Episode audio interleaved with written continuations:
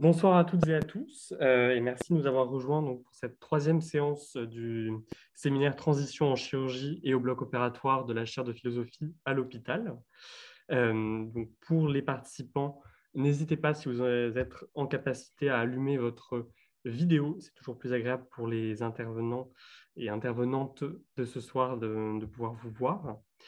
Euh, donc cette troisième séance, porte sur la question des femmes en chirurgie.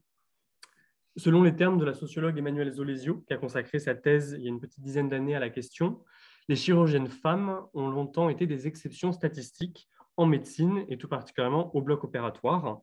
Euh, on rappellera donc que la première femme française docteur de médecine euh, a été diplômée en 1875 et que les promotions d'internes des hôpitaux de Paris ne comptent euh, que peu de femmes, aucune ou jusqu'à deux par an, jusque dans les années 50-60. Et de fait, le devenir chirurgien, les processus de socialisation professionnelle à l'œuvre et qu'on a commencé à explorer euh, dans la séance dernière ont longtemps été euh, empreints du saut de la brutalité marqué par l'intériorisation d'impératifs hiérarchiques et par une culture grivoise et sexiste majeure qui, de facto, a contribué à écarter les femmes du métier. Aujourd'hui, si la féminisation croissante du métier et les évolutions sociales rendent les rapports sociaux de sexe moins antagonistes et violents qu'auparavant au bloc, les chirurgiennes continuent pour certaines d'être confrontées au stigma. En parallèle de cela, leur présence au bloc augure de nouveaux rapports avec le personnel paramédical, avec les infirmières notamment, voire d'un ethos alternatif que cette séance aura elle aussi vocation à éclairer grâce au regard croisé d'une sociologue et d'une chirurgienne hépatobiliaire que je remercie vivement euh, d'avoir accepté notre invitation. Et donc on a le plaisir ce soir d'accueillir Régine Berco, euh, qui est professeure émérite en sociologie à l'Université Paris 8, euh, membre du Centre de recherche sociologique et politique de Paris, équipe GTM. Et elle collabore également avec la chaire santé de Sciences Po Paris. Ses domaines de spécialité sont la sociologie du travail, des organisations, des professions, la santé au travail et le genre. Et ses travaux récents portent sur les métiers de l'hôpital, médecins, chirurgiens, cadres de santé, ainsi que sur les organisations à l'hôpital. Et Régine Berco, dans le cadre de ses recherches, a notamment travaillé sur le rapport des femmes au métier de chirurgien.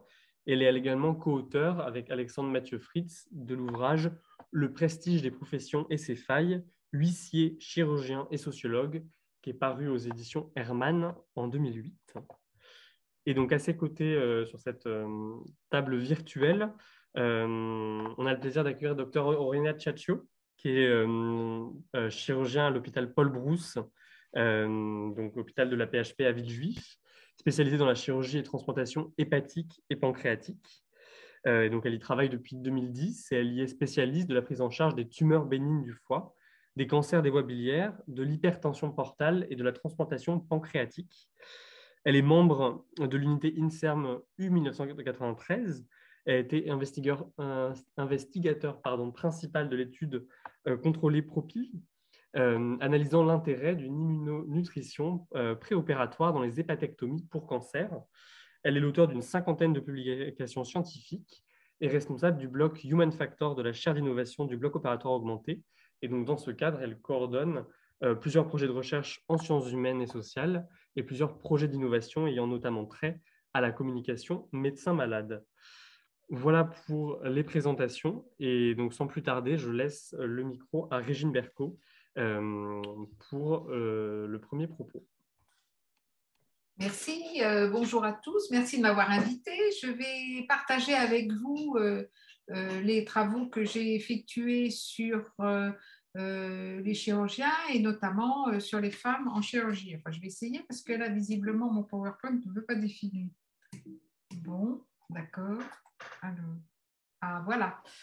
Donc, euh, je vais faire une présentation en trois points. D'abord, euh, en introduction, je vais faire euh, le rappel de la place des femmes en chirurgie et puis je vais vous parler un peu des méthodes de recherche que j'ai utilisées avec d'autres d'ailleurs. ensuite, je vais aborder la question des modalités de l'apprentissage de la chirurgie parce que ça me paraît être au centre du propos. Euh, puis je décrirai euh, le monde communautaire euh, que représente la chirurgie orthopédique, selon moi, et la chirurgie viscérale. Et enfin, j'évoquerai une pluralité de mondes en chirurgie parce que toutes, les, spécialités ne fonctionnent pas et ne, ne, travaillent pas exactement de la même manière. Donc, je pars du constat avec une faible part des femmes dans la profession de chirurgien et une augmentation qui est, ma foi, très lente. Donc, euh, on peut voir là en 84 que euh, les femmes représentent 1,4%. Les deux chiffres sont complètement complémentaires. Je les ai mis parce que certains sont plus sensibles aux gros chiffres et d'autres aux petits chiffres. On voit quand même, et je l'ai mis en vert, qu'en 2010, il y a une légère modification de la place des femmes, 11,5%. Donc là, on voit une part qui augmente sensiblement. Et en 2018, elles sont à 30%. Donc c'est déjà beaucoup plus. Hein. Euh, donc majoritaire euh, parmi les étudiants euh, qui vont réussir le concours d'entrée en médecine. Hein, on sait maintenant que les femmes sont majoritaires et il y a une progression vraiment très lente de la place des femmes en chirurgie. Il y a aussi, et c'est un autre constat, une division sexuée des spécialités. Euh, donc des spécialités où elles sont peu présentes, vous les voyez dans la colonne de gauche, euh, l'orthopédie et traumatologie, l'urologie, euh, avec 6%, viscérale 17% et thoracique et cardiovasculaire 11%. 11%. L'autre côté, des spécialités où elles sont beaucoup plus présentes, gynécologie obstétrique, chirurgie infantile et l'ophtalmologie. Donc l'enjeu euh, de cette spécialisation en chirurgie, elle est diverse. C'est évidemment la question de la place des femmes dans les métiers, mais c'est aussi euh, le fait que les femmes maintenant sont parmi les meilleures étudiantes à réussir le concours et on peut se poser la question de savoir euh, ce qu'elles vont choisir comme spécialité. Et donc l'enjeu, le prestige relatif du métier de chirurgien se joue aussi là, de savoir si les femmes vont ou pas euh, choisir chirurgie. Euh, ça, c'est un enjeu évidemment social. Alors, euh, comment expliquer la faible part des femmes en chirurgie parmi les nouvelles générations, y compris les anciennes bien sûr, mais les nouvelles aussi? Donc, euh, la, méthode utilisée est une méthode euh, qui s'appuie sur euh, d'abord une tradition, on va dire, de, recherche en sociologie, les travaux sur les groupes professionnels et les métiers, plus particulièrement en médecine. Donc là, j'ai cité quelques auteurs. bon, vous les voyez, je ne vais pas davantage en parler les travaux sur la question de la place des femmes et les rapports sociaux de sexe. Donc, euh, notamment, euh, ceux qui ne les connaissent pas, j'invite euh, à regarder pour des questions théoriques Daniel Cargoat sur les rapports sociaux de sexe. Margaret Marouani, elle a bien explicité la place des femmes dans l'emploi, notamment. quant à Nicole Claude Mathieu, elle a beaucoup exprimé ce, ce, que sont les places des femmes dans la société et euh, leurs réactions. Donc, euh, notamment, elle avait fait un livre euh, qui explicitait que se soumettre n'est pas forcément consentir. Et cette, ce livre, qui est déjà un peu ancien, est devenu vraiment complètement d'actualité avec tout ce qu'on voit surgir sur la place publique. Karen Messing est une, une chercheuse canadienne euh, et ergonome. Et Marie Peset, peut-être certains d'entre vous la connaissent. Euh, elle est psychanalyste et euh, fait la psychologie aussi et elle anime des, des groupes de, de, parole et elle intervient sur la question du burn-out notamment. toutes ces personnes-là ont, fait des, ouvrages. Donc la littérature, mais bien sûr aussi un travail de, terrain approfondi avec des entretiens semi-directifs, alors, les entretiens étaient des entretiens biographiques euh, où on demandait euh, aux, chirurgiens et aux chirurgiennes de raconter leur parcours, mais aussi de dire ce qu'était leur métier selon eux, qu'est-ce que représentait leur métier. On a fait aussi des entretiens avec les anesthésistes et des étudiants internes euh, et externes, des infirmières, des cadres infirmiers, des responsables de, de service et notamment des responsables à la PHP. Donc, faire décrire aux chirurgiens leur métier, leurs attentes et également euh, leur place euh, à la fois dans la société, mais aussi dans les blocs opératoires. Donc, certaines des enquêtes ont été faites avec euh, Alexandre Mathieu Fritz. Vous voyez qu'il y a eu des enquêtes en 2005-2006 et d'autres en 2010. Donc, elles datent quand même un peu et on peut inviter euh, les, nouveaux doctorants en sociologie à s'intéresser aussi à ce métier parce qu'il y a quand même peu de travaux sur ce métier. Donc, je vous donne d'emblée les résultats, et puis après, on va voir comment euh, je raisonne autour des résultats. Euh, ma thèse, c'est que la faible proportion des femmes en chirurgie est liée à deux choses. Aux formes de l'apprentissage, euh, l'apprentissage est un compagnonnage, et puis au fait que cet apprentissage se fait dans un monde social particulier et que ce monde social est hostile aux femmes. Donc ça, on va dire que c'est un premier résultat. Je vais revenir sur ces résultats. Et le deuxième, la présence des femmes s'accompagne de la construction d'un ethos alternatif. Et je vous raconterai ça. Donc, euh, premièrement, les modalités de l'apprentissage de la chirurgie. Je veux insister sur le fait que la, chirurgie, donc, comme vous le savez, c'est une discipline où la dextérité est très importante et apprendre la chirurgie c'est être mis en situation concrète et travailler avec un ancien et faire des interventions du plus simple au plus complexe. On va dire qu'il est impossible pour un chirurgien euh, qui veut démarrer de devenir un bon professionnel si un senior ne l'aide pas. Ça, c'est excessivement important. Et donc, le stress pour le jeune qui veut apprendre ou, la jeune est lié au rapport de pouvoir entre le maître et l'élève, c'est-à-dire que l'apprenti dépend bien sûr du bon vouloir de l'enseignant et de manière exclusive. Dans toutes les autres disciplines, la dépendance n'est pas aussi réelle et aussi importante on peut apprendre en autonomie. Par exemple, vous, voulez euh, apprendre la sociologie, et eh ben, vous pouvez euh, l'apprendre dans les bouquins. Hein. Il y a plein de choses. En médecine, il y a beaucoup de choses aussi qu'on peut apprendre dans les livres. Mais là, en chirurgie, on a une dépendance réelle vis-à-vis du maître d'apprentissage qui est beaucoup plus importante que dans d'autres métiers.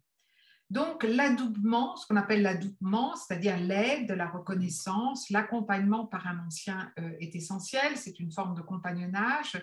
Et c'est là que va se jouer en grande partie à la fois le choix de la chirurgie et le type de, spécialisé, de spécialité. Pardon. Donc, ma thèse, au vu de l'enquête qualitative, est que les mondes dans lesquels se fait cet enseignement, c'est-à-dire la chirurgie viscérale et la chirurgie orthopédique, ont de la défiance euh, vis-à-vis des femmes, de l'hostilité. Et donc, ils ne rendent pas cet univers très attractif pour les femmes.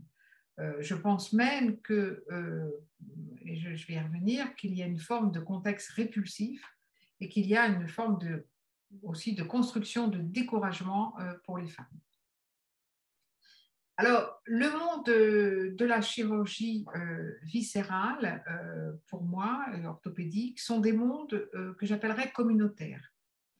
Alors, je, pensais qu'il y aurait peut-être quelques étudiants en sociologie, c'est pour ça que j'ai fait quelques références de sociologues, mais ici, on ne va pas s'y attarder néanmoins.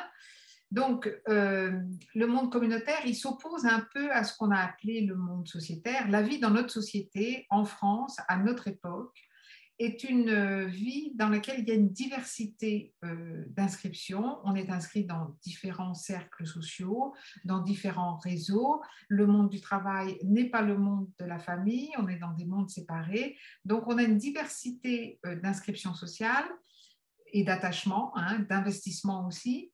Et on a une diversité des valeurs, c'est-à-dire qu'en France, aujourd'hui, on peut très bien accepter que les gens n'aient pas tous les mêmes valeurs euh, et qu'ils euh, travaillent qu'ils exercent dans des conditions différentes.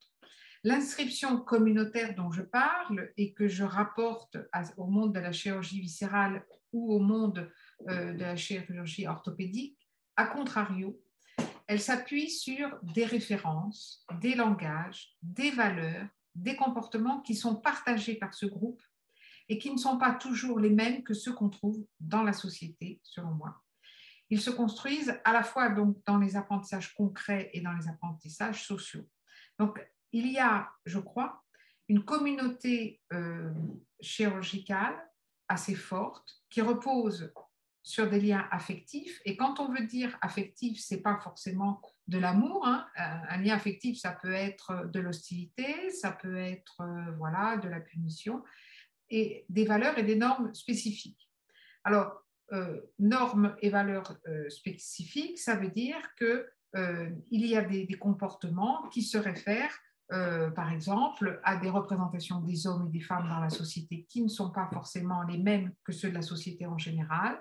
Et dans les normes, je pense notamment aux normes hiérarchiques qui sont euh, excessivement développées et qui ressemblent beaucoup euh, aux normes de l'armée, par exemple. Hein. ça, peut faire référence. Euh, alors, quand on interroge les chirurgiens du viscéral ou les chirurgiens de l'orthopédie, ce qui est quand même très intéressant, c'est que quand on leur demande de se définir, ils se définissent par différence avec les autres chirurgiens. Et en se définissant euh, par différence avec les autres chirurgiens, ils vont expliquer par exemple qu'ils ne reconnaissent pas les chirurgiens ORL ou les ophtalmos comme des chirurgiens. Donc moi j'étais un peu étonnée hein, parce que pour moi euh, il y a plusieurs sortes de chirurgiens, plusieurs spécialités. Euh, et selon eux, le chirurgien, c'est celui qui entre dans le corps et qui met les mains dedans. On voit bien l'image. Hein. donc déjà là, euh, on voit bien se dessiner une distinction euh, du chirurgien viscéral qui euh, se définit comme un segment particulier parmi les chirurgiens, mais qui tente de persuader les autres que eux seuls sont les vrais et les seuls chirurgiens. Donc, bon, voilà, c'est leur manière d'appréhender les choses. Euh, on voit aussi euh, dans ce monde, quand ils le décrivent, qu'il y a une forte autorité euh, et une, hiérarchie.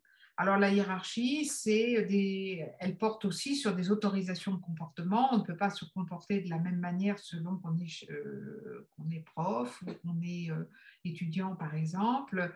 Et beaucoup d'internes en chirurgie, même d'ailleurs des chirurgiens, euh, font le récit d'humiliations qu'ils ont subies, des commandements, euh, et le fait que, par exemple, euh, des situations dans lesquelles le jeune ben, est à disposition de, du chirurgien senior bon, pour différents travaux qui n'ont absolument rien à voir avec la chirurgie, lui transporter ses livres, voilà, lui faire des, petites choses qui n'ont absolument rien à voir avec la chirurgie. Mais il y a cette vision de euh, du jeune qui démarre, qui est corvéable et puis qui est là pour euh, servir le chirurgien. Euh, Donc ça, c'est un peu les caractéristiques de ce monde.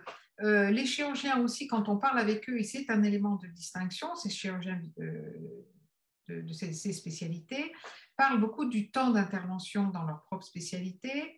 C'est un élément évidemment de, valorisation, euh, c'est un, bon, les temps euh, peuvent aller jusqu'à 12 heures, qui demandent, ça demande concentration et bien sûr euh, virtuosité, mais on peut penser aussi que d'autres chirurgies, par exemple la chirurgie infantile, demandent de longues heures de travail et d'intervention, et que donc cette longueur d'intervention n'est pas spécifique aux chirurgiens viscéraux et qu'elle concerne aussi d'autres spécialités. Donc, on voit là une, sorte, bon, c'est toujours comme ça hein, dans, les, dans les professions, les professions se mettent en scène, explicitent ce qu'elles pensent euh, qu'elles sont, mais là, euh, on voit bien euh, les, éléments de distinction mis en œuvre par ces chirurgiens.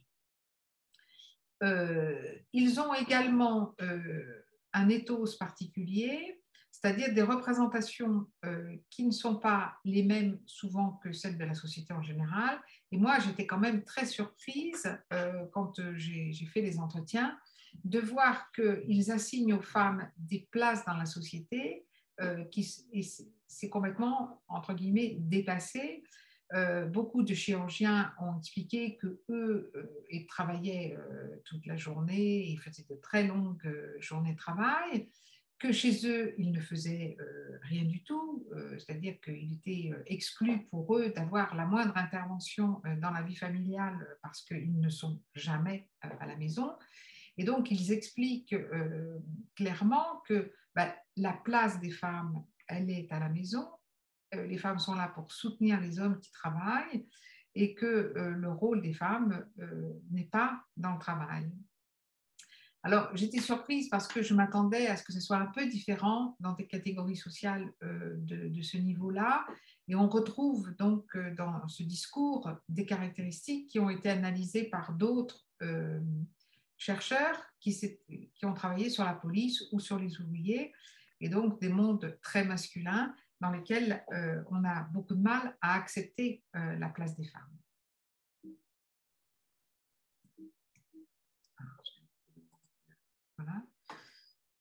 Donc, euh, des femmes qui doivent être attachées euh, à la sphère familiale, ça nous renvoie un peu aux travaux de Françoise Héritier. Certains d'entre vous connaissent peut-être les travaux d'Héritier, euh, qui met en évidence le fait que souvent, dans toutes les sociétés, dans beaucoup de sociétés, les femmes sont à l'intérieur de la maison, tandis que les hommes sont à l'extérieur.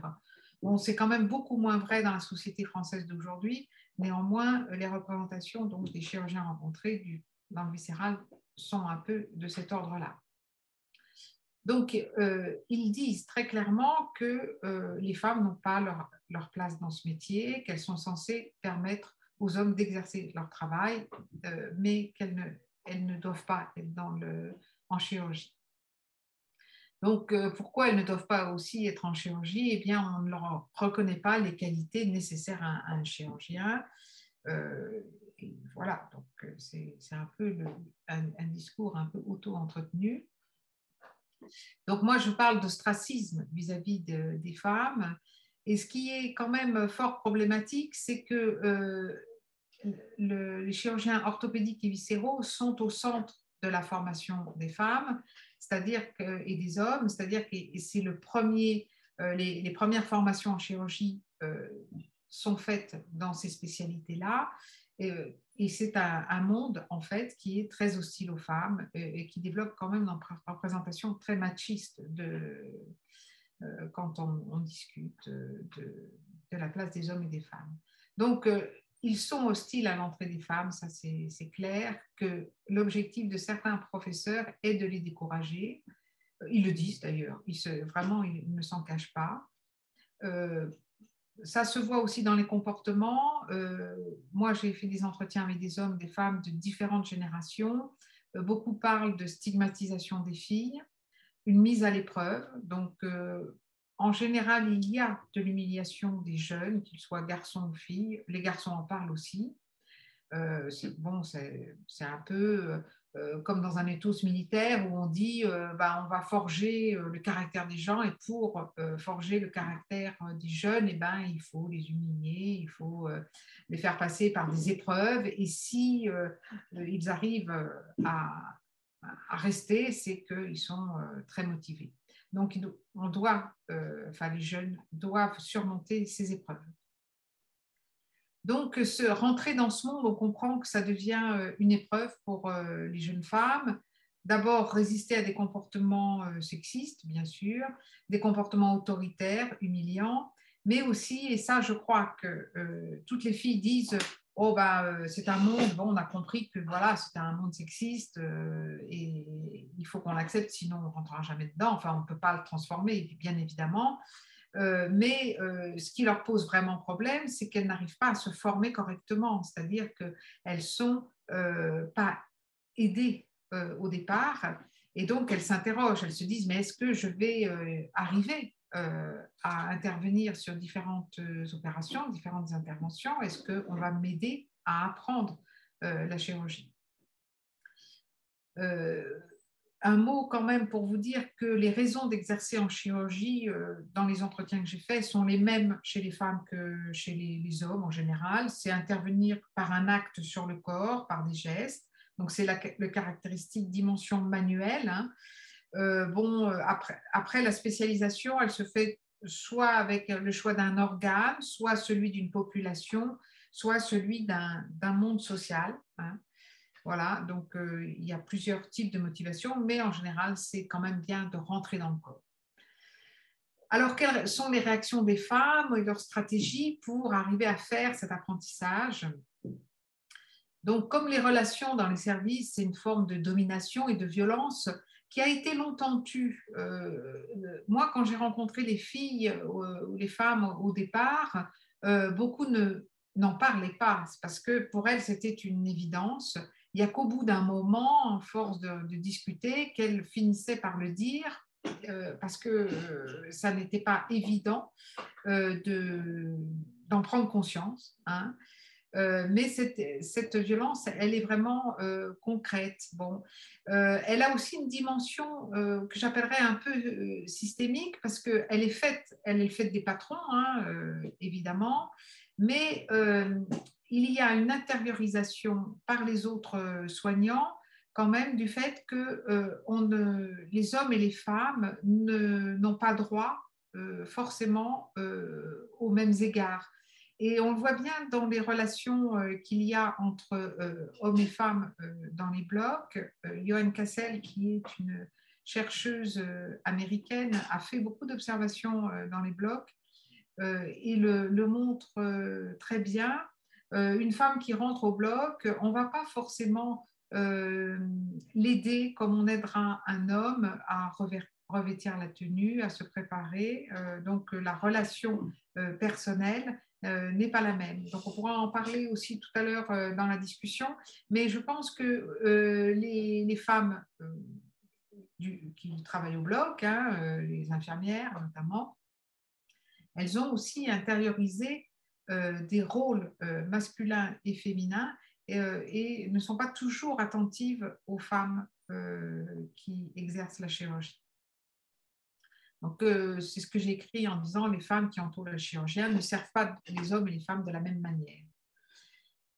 Euh, voilà, donc euh, très difficile de, évidemment de combattre et de transformer ce milieu. Ce n'est d'ailleurs pas du tout dans l'idée des femmes qui arrivent en chirurgie. Elles veulent simplement apprendre. Hein. Alors, je vous ai mis un petit tableau euh, sur les comportements que l'on a euh, en général, euh, qu'on attend en général des hommes et des femmes, et qui vont brouiller un peu les manières de se comporter avec les autres. Donc, dans la colonne de gauche, j'ai mis les comportements qui sont souvent attribués, attendus de la part des femmes. donc, servir, hein, servir les autres, être dans l'empathie, être dans le retrait.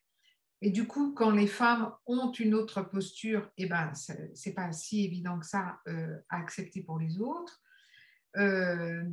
Euh, et donc, euh, une femme qui endosse un rôle masculin qui demande pas seulement le retrait, mais qui demande la décision, l'action, voilà, on a un peu de mal à l'accepter.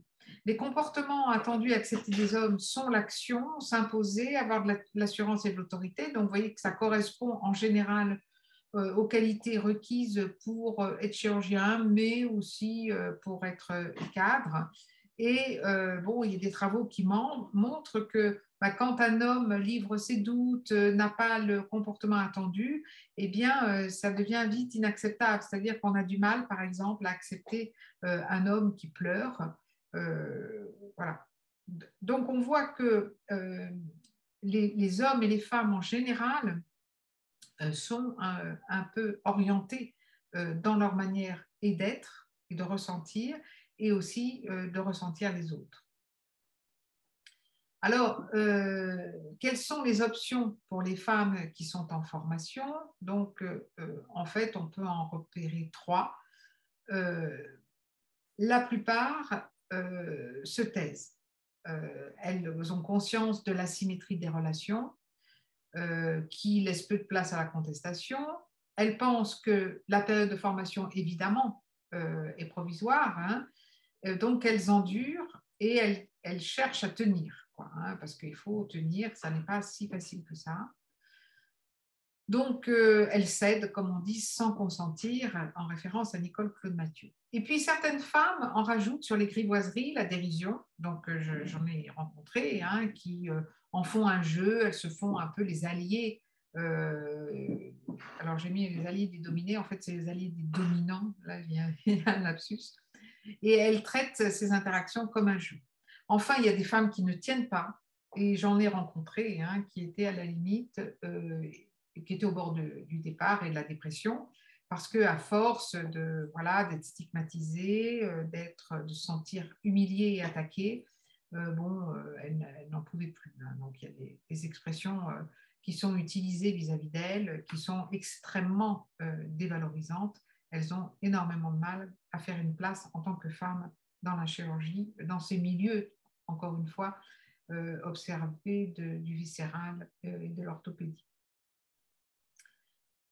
Alors, euh, j'en viens à mon troisième point, mon dernier point, sur la pluralité des mondes en chirurgie.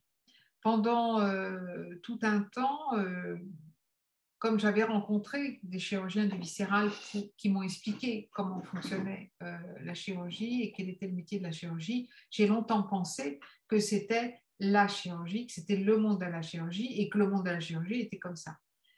Puis, évidemment, j'ai euh, rencontré euh, d'autres personnes, d'autres spécialités et euh, du coup, ben, évidemment, le doute quand même s'est instillé. Alors, je fais trois colonnes. Dans la première colonne, je vous invite à, ne, lire que celle-là dans un premier temps, j'ai mis les dispositions, c'est-à-dire qu'est-ce qu'on appelle en sociologie dispositions, ce sont les caractéristiques, les compétences qui sont requises pour faire ce métier.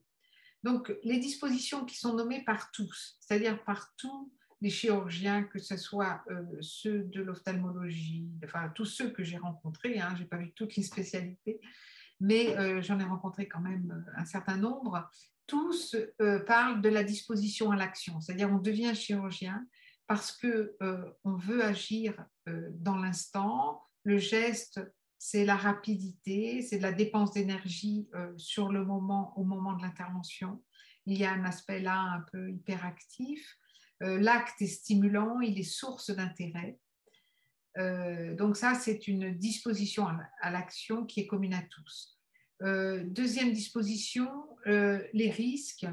il y a un côté évidemment très difficile, mais aussi très stimulant. stimulant c'est une, sorte de, stress stimulant, euh, de savoir prendre des risques mesurés, euh, l'incertitude évidemment liée à ce stress, l'incertitude de savoir ce qu'on va trouver en ouvrant euh, le patient, le fait qu'on ne sache jamais exactement ce qu'on va trouver.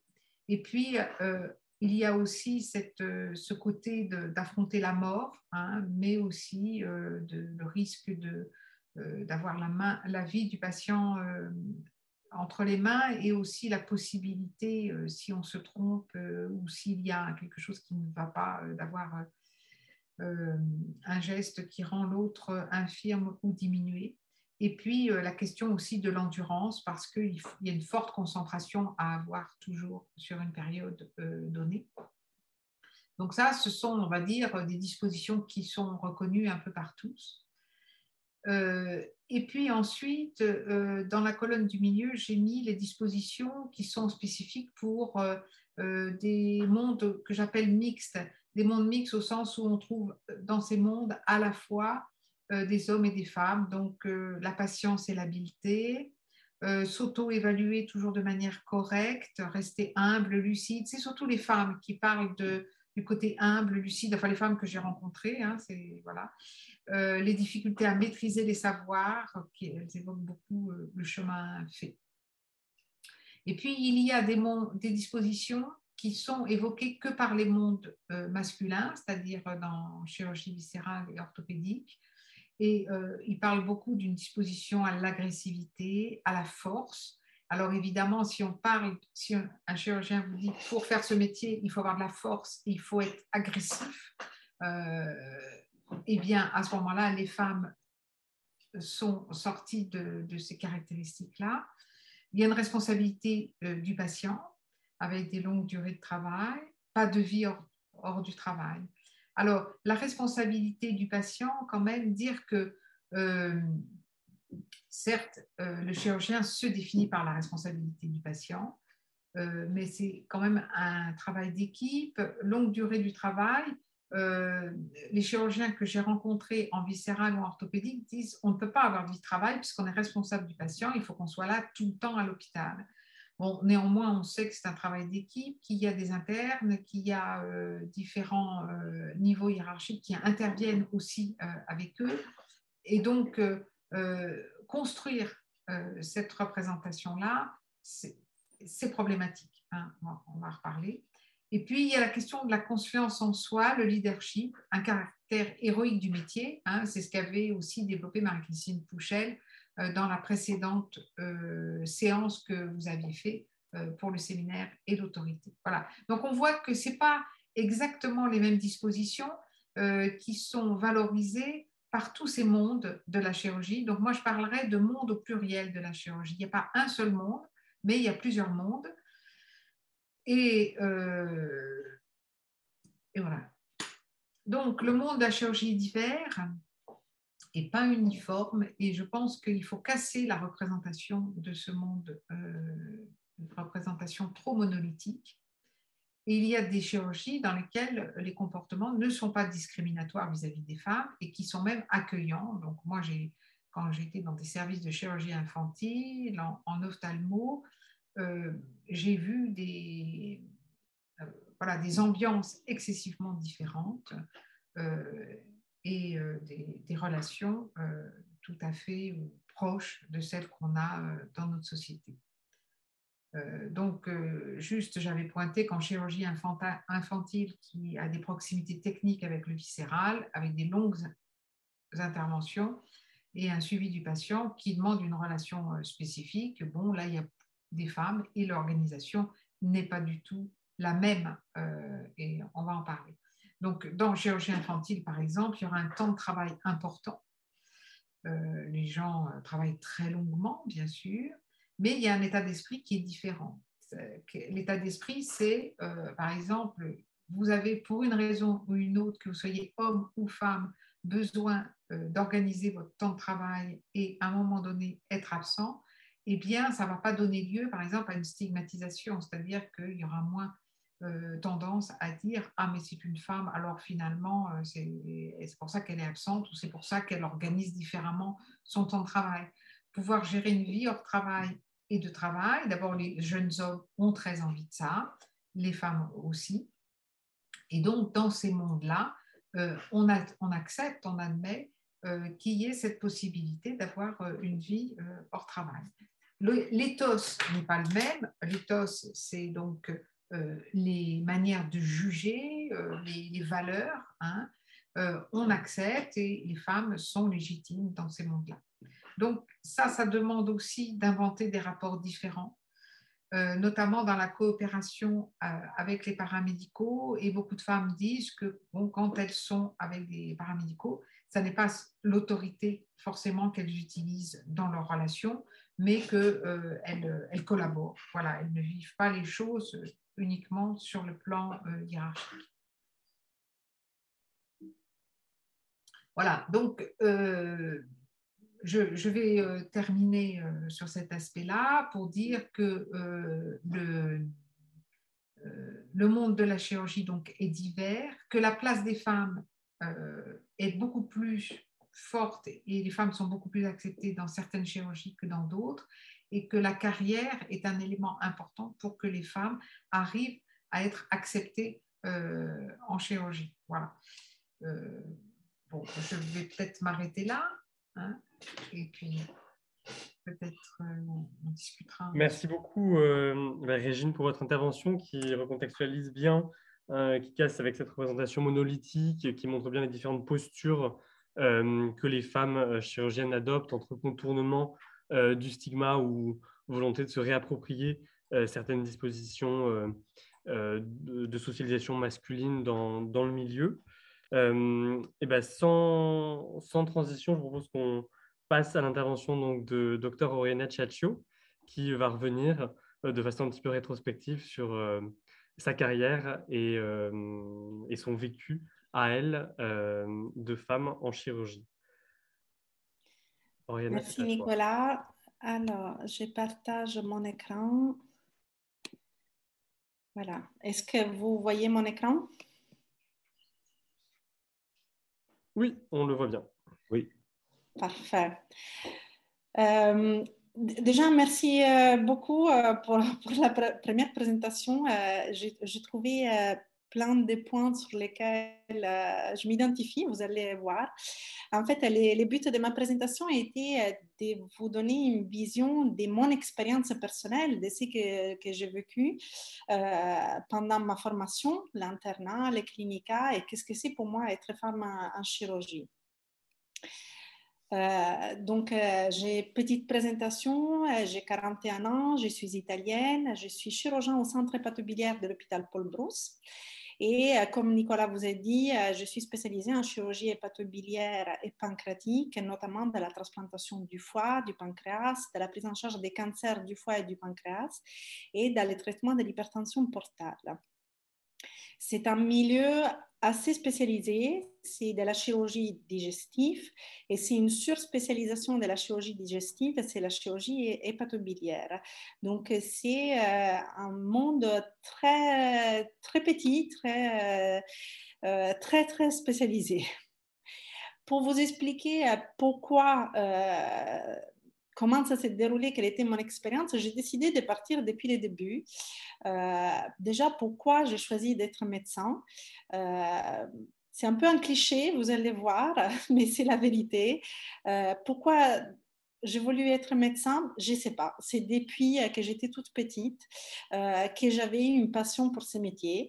c'est vraiment le cliché, mais mes parents me racontent que depuis toute petite, j'ai joué toujours à soigner mes poupées, mes doudous. Euh, euh, c'était ce qui me passionnait. À la télé, j'ai regardé des dessins animés qui expliquaient comment les corps humains marchent, comment on peut les soigner. et c'est pour ça que j'ai fait les concours de, de, médecine. Je me suis imposé un niveau d'exigence très élevé. Euh, je voulais à tout prix réussir les concours de médecine parce qu'il n'y avait pas d'autre métier possible. Je n'avais aucune autre possibilité de métier. On m'a posé la question si tu n'étais pas médecin, si tu n'avais pas réussi les concours de médecine, qu'est-ce que tu aurais fait? J'ai aucune idée parce que je n'ai jamais envisagé rien d'autre que, euh, que ça. Et ma première expérience, donc, euh, après avoir fait les concours et avoir eu les concours de médecine à la faculté de Palerme en Italie, euh, je n'ai aucun souvenir des différences hommes-femmes. On était vraiment la moitié des étudiants euh, des femmes, la moitié des hommes. Il n'y avait vraiment pas des différences à ce niveau-là on a commencé euh, les, stages, donc euh, euh, les stages dans les différents services, donc les premiers stages dans lesquels on prend contact avec les patients. Et c'est là que j'ai compris qu'est-ce que ça me plaisait le plus de la médecine. En fait, c'était les, les temps passés avec les patients. C'était les temps d'écoute du patient, euh, écouter les patients, l'interroger, passer du temps au lit du patient, l'examiner. C'était ce qui me plaisait le plus. Il faut savoir qu'en médecine, il y a d'autres volets qui sont autant importants, par exemple la recherche clinique, l'innovation, la pédagogie, donc la formation, mais ce qui me plaisait le plus, c'est les, les champs, les domaines d'activité dans lesquels je me sentais le plus portée, étaient justement l'activité clinique au lit du patient. Et euh, dans les stages donc, que j'ai fait, comme tous les externes de médecine, euh, j'ai fait aussi des stages en chirurgie. Les premiers contacts avec le monde chirurgical a été euh, une découverte. C'était un univers caché, un peu mystérieux, séparé, où on ne pouvait pas y accéder comme ça, comme on rentre dans les autres services il y avait, il y a des murs qui séparent les blocs du reste euh, du service. Il y a la partie, la phase d'habillage pour entrer au bloc. Bref, c'était quelque chose euh, d'assez séparé, éloigné, mystérieux. Euh. Et je suis tout de suite fascinée par les blocs opératoires. les chirurgiens maîtrisent des situations complexes dans des temporalités qui peuvent être très courtes euh, il est en quête constante d'amélioration, en quête constante de, de, de, de donc de perfection.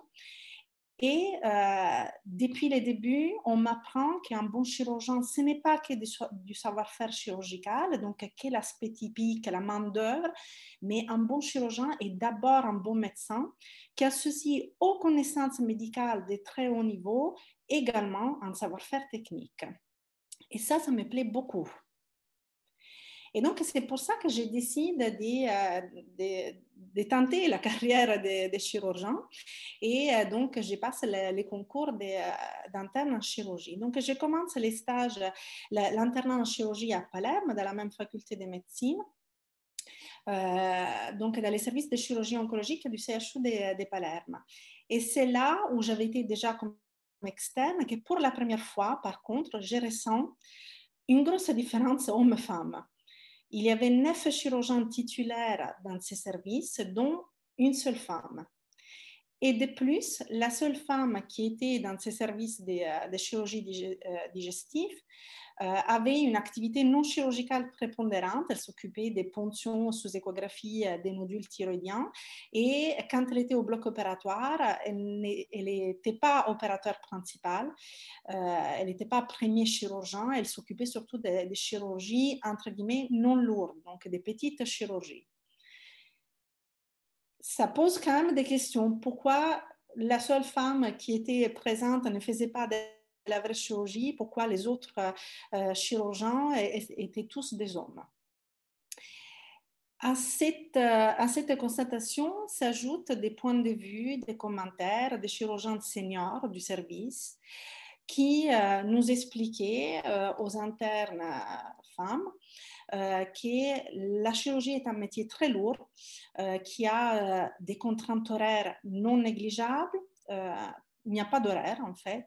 Il faut assurer une disponibilité permanente pour assurer une continuité des soins aux patients.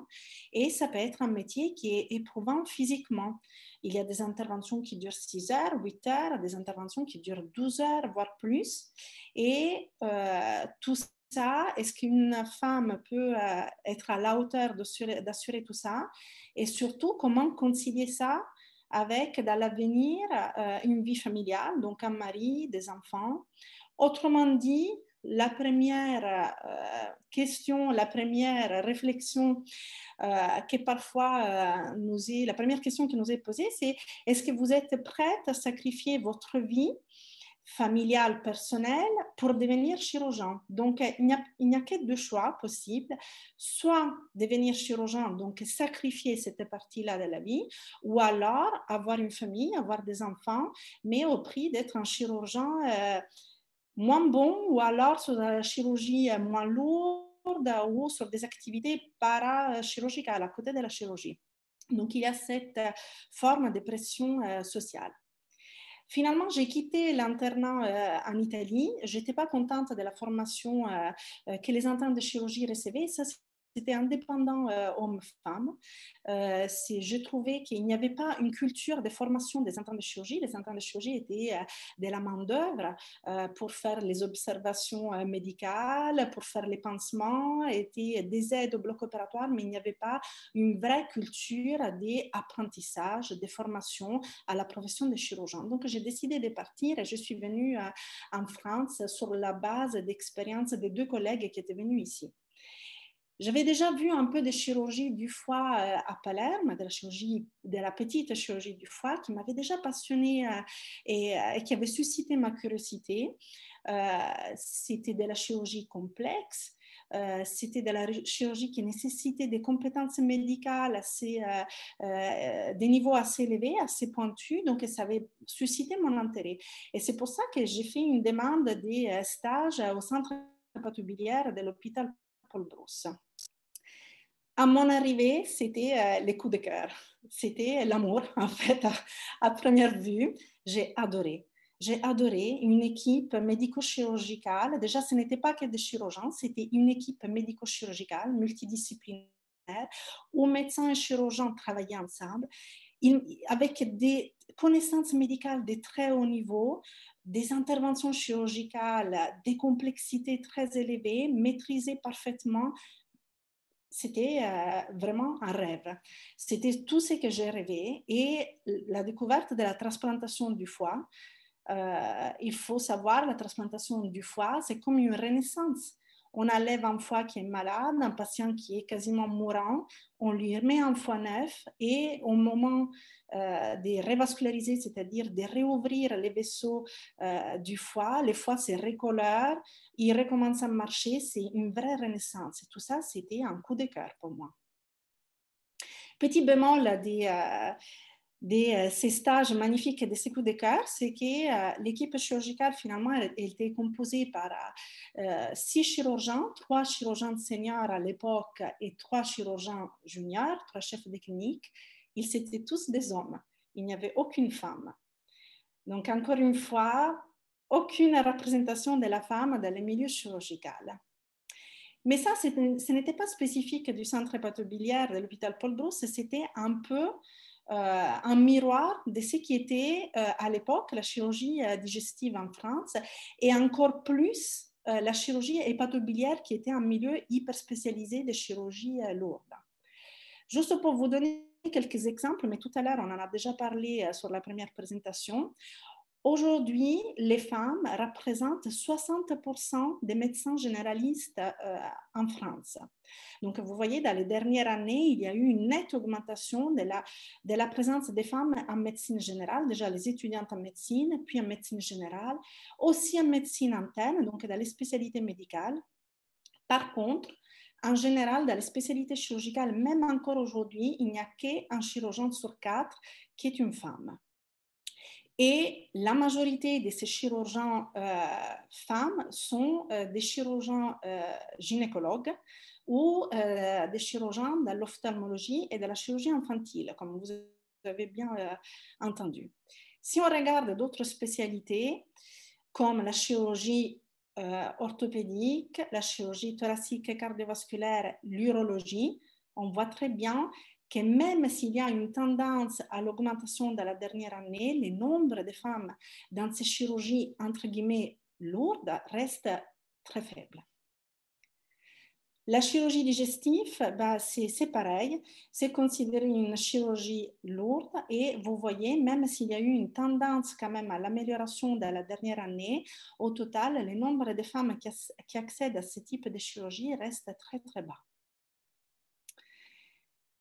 cette prévalence très basse, cette fréquence très basse des femmes en chirurgie digestive et encore plus en chirurgie hépatobiliaire euh, se traduit euh, en un manque d'un modèle direct d'émulation. Moi, femme interne, que je commence mon internat en chirurgie digestive, je ne vois aucune femme, je n'ai aucun paramètre d'émulation, aucun modèle euh, auquel me référer. Et c'est déstabilisant. C'est sûr que c'est déstabilisant parce que la première question qu'on se pose, c'est pourquoi il n'y a pas de femmes? Est-ce que les femmes ont les capacités d'assurer cette activité chirurgicale? Est-ce que ce n'est pas une chirurgie trop difficile pour les femmes, Donc, il y a ce sentiment d'infériorité qui s'installe. Est-ce que je vais être à la hauteur de mes collègues hommes. Est-ce qu'un jour, je serai à la hauteur des, mm, professeurs de chirurgie que je suis en train de voir aujourd'hui? Est-ce que tout ce qu'on m'a euh, expliqué au début de mon internat sur le fait que c'est un métier euh, éprouvant physiquement, avec des contraintes horaires, euh, qui nécessite un sacrifice personnel sur ma vie personnelle, est-ce que tout cela, j'aurais pas dû l'écouter parce que peut-être il y a bien une raison s'il n'y a pas de femmes dans la chirurgie digestive. Donc, les doutes s'installent. Et quand on regarde les postes de responsabilité, l'écart homme-femme est encore plus flagrant. Seulement 17% des femmes sont des chefs de service, enfin seulement 17% des chefs de service sont des femmes. En chirurgie hépatobiliaire, quand j'ai commencé mon internat, il y en avait une seule. Seulement 14% euh, euh, des euh, professeurs universitaires en chirurgie sont des femmes et seulement 6% des doyens des facultés de médecine sont des femmes encore aujourd'hui. Cette pénurie, d'un modèle professionnel féminin dans ces, euh, dans ces chirurgies, je vous ai dit, c'est déstabilisant. Et d'autre part, les peu de modèles présents, les peu de femmes qui ont réussi à s'affirmer dans ces domaines, sont des modèles qui sont parfois non reproductibles parce que c'est des femmes exceptionnelles. Elles sortent de la règle, de la, du standard. C'est grâce à leur exceptionnalité qu'ils ont pu faire ça. Ou alors, c'est des modèles qui sont peu enviables, peu appétissants. Et je parle, justement de la masculinisation de certaines femmes pour s'intégrer à ces, à mondes d'hommes, voire à la misogynie d'autres femmes, euh, justement pour faire partie de ces mondes hyper spécialisés masculins. Tout ça, ça me porte à faire une petite réflexion sur ce qu'on appelle les plafonds de verre des ambitions. Qu'est-ce que c'est pour moi les plafonds de verre des ambitions de mon point de vue de chirurgien? C'est aujourd'hui, quand on demande à un petit garçon qu'est-ce qu'il rêve de faire quand il sera grand, les réponses peuvent être astronaute, pilote d'avion, peuvent être médecin chirurgien, peuvent être avocat. Et quand on demande à une petite fille qu'est-ce qu'elle fera quand elle sera grande, les réponses sont plutôt euh, maîtresse d'école, euh, assistante maternelle, euh, infirmière, danseuse. Et c'est pas des clichés, c'est la vérité, c'est des statistiques. Et je me pose la question, pourquoi une petite fille ne répond pas euh, comme un petit garçon, euh, pilote d'avion, euh, directrice, femme d'affaires, chirurgienne ou astronaute? C'est parce que, en fait, parfois, elles savent même pas que cette possibilité existe. Il n'y a pas de modèle visible euh, ou très peu de modèles visibles dans la société pour comprendre que cela est faisable. Et c'est un peu ce que euh, on vit, que j'ai vécu quand j'ai commencé euh, mon internat en chirurgie, l'effet de ne pas avoir un modèle féminin, c'était déstabilisant dans le sens, est-ce que ça peut se faire? Est-ce que ça peut marcher? S'il n'y a pas de modèle ou il y a très peu de modèles, c'est peut-être infaisable. À euh, cette manque de confiance, cette sensation d'infériorité, ces doutes sur ses propres capacités, on ajoute euh, un déficit parfois de crédibilité et de légitimité par l'entourage. C'est qui l'entourage? Ça peut être le supérieur hiérarchique, ça peut être ses propres collègues, les co-internes ou les co-chefs. Ça peut être les infirmières euh, des blocs opératoires ou les infirmières d'hospitalisation. Et ça peut être parfois les patients. Pourquoi je vous dis ça?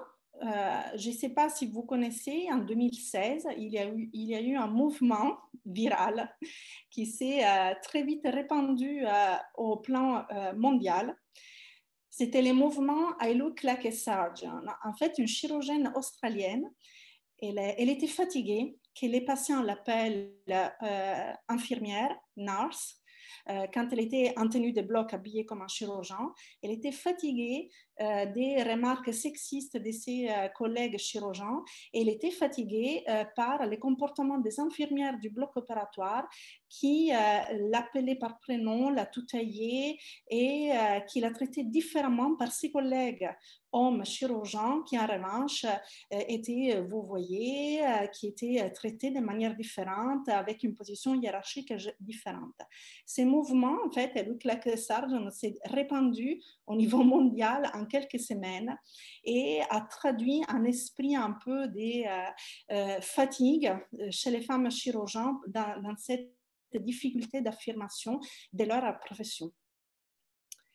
Comment on peut relever les défis quand on est face donc à, à euh, cette déstabilisation par manque de modèles féminins, euh, à, cette, euh, à ces déficits de crédibilité, de légitimité vis-à-vis de l'entourage, bah, on a deux possibilités. Soit on laisse tomber, et, je pense que ça, ça décourage quand même beaucoup de femmes qui avaient songé à une carrière chirurgicale, ou alors, euh, on relève les défis pour de, pour vrai et euh, on dit, je vais prouver que je peux faire autant, voire plus que mes co-internes hommes, que mes co-chefs hommes.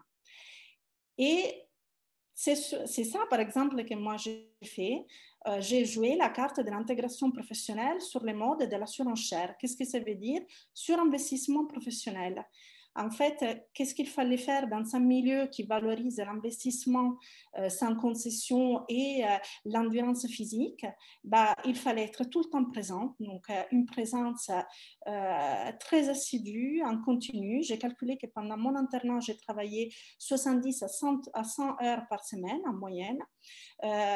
J'enchaînais les gardes, jamais de repos après les gardes et une endurance physique marquée. Bien évidemment, c'était inadmissible de pouvoir se dire fatigué après l'intervention chirurgicale.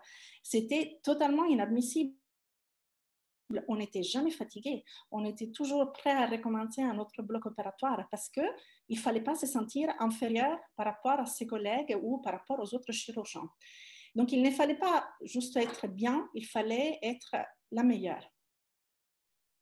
Et c'est euh, relever les défis, ça veut dire aussi pour certaines femmes, euh, même dans des situations un peu plus difficiles comme pendant la grossesse, euh, c'est montrer toujours à, à la hauteur, ne jamais être inférieur. Donc, par exemple, pendant la grossesse, ne jamais interrompre des gardes. On sait que les chirurgiens femmes donc, les chirurgiennes prennent les congés euh, maternité minimum obligatoires, euh, qu'elles essaient de travailler jusqu'au bout et qu'elles ont une sensation de culpabilité vis-à-vis de ses collègues euh, quand elles partent en congé maternité. L'autre sujet qu'on a déjà un tout petit peu abordé, c'est un autre aspect de relever les défis, c'est quoi faire face au comportement sexiste de certains chirurgiens et face à l'humour sexiste au bloc opératoire, parce que ça existe pour de vrai. Qu'est-ce qu'on peut faire? On peut faire semblant de, de rien. On peut euh, pas les partager, bien évidemment, euh, mais euh, on peut faire semblant de ne pas avoir écouté. on peut, voilà, ne pas les tenir en considération. Juste pour vous dire, qu'il euh, y a un site où euh, les internes de chirurgie et les externes euh, des médecines qui sont dans des blocs opératoires ont marqué les phrases qu'ils ont entendues dans les couloirs d'hospitalisation, mais surtout au bloc opératoire.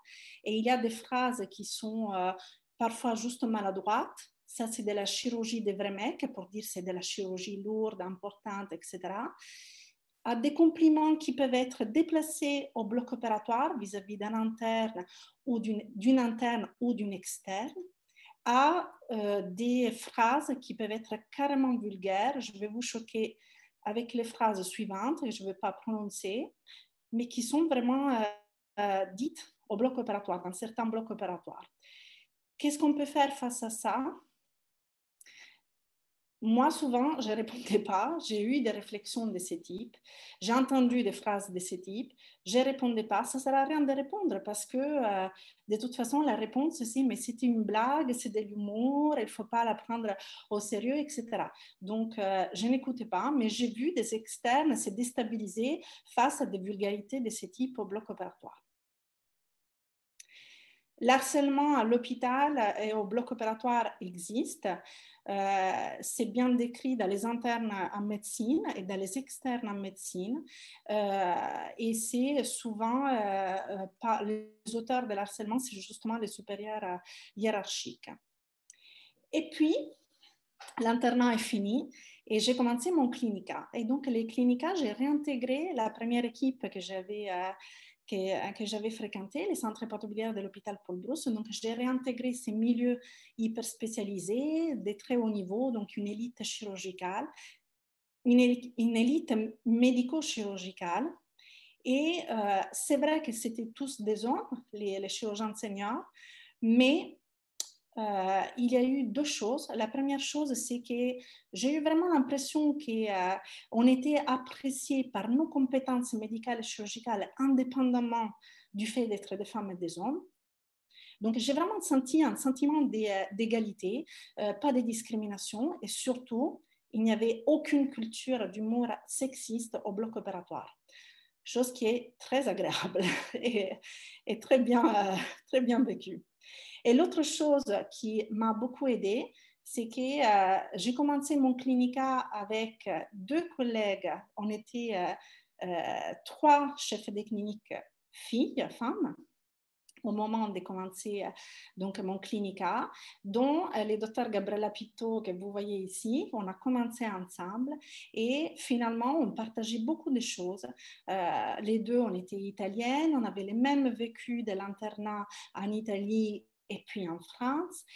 on avait la même passion pour la même chirurgie ce n'était pas un modèle, comme je vous ai dit tout à l'heure, un modèle professionnel à émuler, mais c'était une concert au même niveau, euh, femmes comme moi qui partageaient les mêmes, euh, la même passion, les mêmes valeurs. Et je pense que cela euh, nous a entraidés en fait. La, la, partie du clinica été très dure. On était au total quatre chefs de clinique. On assurait 7 euh, à 8 gardes, 7 à 8 astreintes par mois euh, dans un service qui fait 160 transplantations du foie, 180 prélèvements de fois par an à l'époque. Euh, on, travaillait minimum 12 heures par jour, ça c'était le minimum on ajoutait des gardes. Bien évidemment, aucun repos post-garde, mais un niveau de formation qui était très élevé c'est-à-dire euh, il y avait une vraie culture de la formation chirurgicale par les professeurs de chirurgie au bloc opératoire. Euh, il y avait une culture de la formation médicale au sein des staffs multidisciplinaires. Tout ça euh, était... tout ça était très bien. On sentait, on avait vraiment l'impression d'avoir, de recevoir une formation médicale et chirurgicale en même temps. Et donc, très vite, grâce à tout ça, on arrive à acquérir une, autonomie, chirurgicale euh, très importante. Bien sûr, ce n'est pas tout parfait. C'était un monde quand même masculin dans lequel il fallait quand même se battre, s'imposer pour faire sa place. Ce n'était pas euh, les, portes ouvertes, il fallait quand même avoir euh, un comportement assez autoritaire, imposer sa présence, mais au total, c'était un milieu très favorable. Donc, c'est pour ça que euh, je suis restée au centre patobilière où je travaille. Et euh, les docteurs Pito et moi, on été les premières femmes titulaires en chirurgie au centre patobilière qui ont intégré donc de façon euh, définitive l'équipe chirurgicale. Je voulais vous expliquer aujourd'hui qu'est-ce que ça représente pour moi la chirurgie. La chirurgie, c'est ma passion. Mais pourquoi? On l'a un peu dit, il y a un côté manuel des soigner avec ses mains. C'est un acte pratique, c'est un traitement direct avec un bénéfice qui peut être immédiat. Euh, ça, c'est euh, un côté très important qui me passionne de mon travail. Et c'est un peu comme euh, un artisan qui modèle la matière, qui transforme la matière avec ses mains. La deuxième chose que, que j'aime de mon travail, c'est les dépassements de soi c'est la chirurgie n'a pas de limites. Euh, l'évolution des connaissances médicales est euh, constante et progressive. L'évolution technologique également. Et de façon euh, régulière, on peut être amené à changer des pratiques, à se réadapter. Donc, il n'y a pas de limites d'amélioration, il n'y a pas de limites d'objectifs. Donc, je ne peux pas m'ennuyer. C'est une chirurgie, c'est euh, c'est une spécialité qui est en évolution continue et euh, qui m'offre tout le temps de nouveaux défis euh, à relever. Et enfin, il y a un côté esthétique qui est un peu difficile à comprendre quand on n'est pas chirurgien. On parle des beautés du geste chirurgical. Qu'est-ce que c'est pour nous la beauté du geste chirurgical? C'est bien évidemment une intervention chirurgicale, elle doit être efficace, précise, elle doit comporter les moins de complications possibles pour les patients pour qu'il y ait un bénéfice rapide et euh, sans complications post-opératoires. Mais il y a aussi un côté esthétique, la précision du geste, l'élégance, la linéarité, une économie des gestes. Je peux vous montrer des photos, mais ça ne va pas être parlant pour vous. Vous n'allez pas voir la beauté que moi je vois dans la photo. Par contre, peut-être je peux vous faire un rapprochement avec la cuisine d'un chef étoilé. Bien évidemment, euh, un chef étoilé, son, les plats qu'il veut servir, il doit être d'un goût exquis. Ça, il n'y a pas de doute, c'est la chose principale. Mais il y a un côté esthétique qui n'est pas négligeable. Et surtout, je pense qu'il doit se faire plaisir en même temps quand il prépare son, son, son assiette, quand il prépare l'assiette la, qu'il va nous présenter. Je pense qu'il est fait avec beaucoup d'amour et qu'il trouve plaisir à le faire. Et c'est un peu ça en chirurgie, en fait. Donc, est-ce que euh, on a cassé, est-ce que j'ai cassé les plafonds de verre des ambitions euh, je ne crois pas, même si euh, je fais partie des premières femmes qui, qui ont été euh, titulaires au centre patobilière, donc dans ces, dans ces mondes très, très petits et très, et très sélectionnés. Je ne pense pas que j'ai cassé les plafonds de verre des ambitions. Finalement, j'appartiens quand même au cliché de la femme chirurgienne qui, n'a pas d'ambition universitaire et qui, n'a pas, euh, euh, qui ne cherche pas des, places, des, euh, des, responsabilités de très haut niveau.